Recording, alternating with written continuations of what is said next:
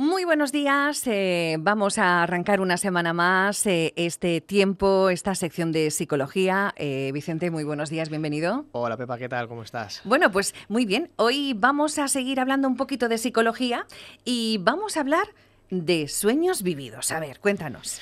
Pues mira, Pepa, como siempre una semana más, estamos eh, cerca ya también del, programa 100, hoy es el 99. No me digas. exacto, que celebraremos el próximo día. Algo tenemos que celebrarlo. Exacto, y que sigan muchos más. Sí, sí, sí. Bueno, em, vamos a hablar de, este tema eh, tan interesante eh, y la primera pregunta eh, es evidente. ¿Qué son los sueños vividos? Pues mira, Pepa, los sueños vividos matinales, digamos, son experiencias oníricas de los sueños en las que la persona es consciente de que está dormida y puede, hasta cierto punto, obviamente, tener control sobre aquello que sueña. si añadimos a esta definición la etiqueta matinal, es por un hecho, y es que es habitual tener estos sueños lúcidos justo antes de levantarnos, es decir, pues más o menos por la mañana. Es decir, que puedes controlar tus sueños, ¿no?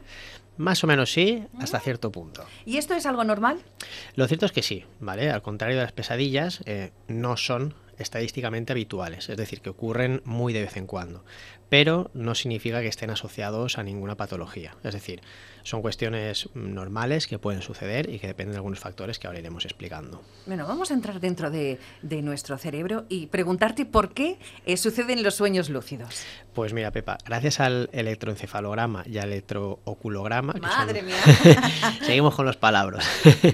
que son, digamos, dos aparatos que sirven para estudiar los movimientos de, de los ojos, se descubrió hace unas décadas que la mayoría de los sueños se producen en varias fases, tienen ciclos. Y es, uno de esos ciclos son los ciclos REM del sueño, que algún día quizás explicaremos más en profundidad.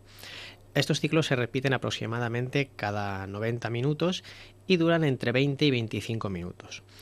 Dependiendo de nuestro horario de sueño, podemos experimentar estos sueños vívidos durante las siestas o bien también durante el sueño nocturno. Eh, podemos decir que por la mañana es cuando se experimenta una activación subcortical y cortical, partes del cerebro, y se genera entonces la probabilidad de aparición de este tipo de experiencia. Es un momento, digamos, eh, son unos minutos, una frontera sutil en la que soñamos mucho más, pero también llega el momento de despertar y la cabeza como que lo sabe. Entonces, esto hará que podamos recordar más fácilmente lo que estamos soñando y que tengamos la sensación de poder controlar el sueño. Bueno, eh, dentro de esos sueños también están nuestras pesadillas, ¿no? Por ejemplo, ¿no? Em, ¿Se pueden evitar los sueños vividos?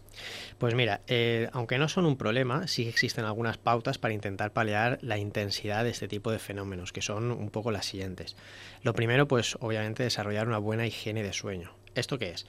es ir en sintonía con nuestro ritmo circadiano, ¿vale? con nuestros eh, ritmos eh, biológicos e intentar adoptar hábitos que promuevan un sueño reparador, como por ejemplo pues, eh, mantener un horario estable de ir a la cama y de levantarse o asegurarse de que la habitación esté oscura y tranquila, sin ruidos. También, por ejemplo, pues aprender a manejar el estrés y la ansiedad. Estrés y ansiedad constantes pueden producir pueden conducir a un patrón de sueños vívidos.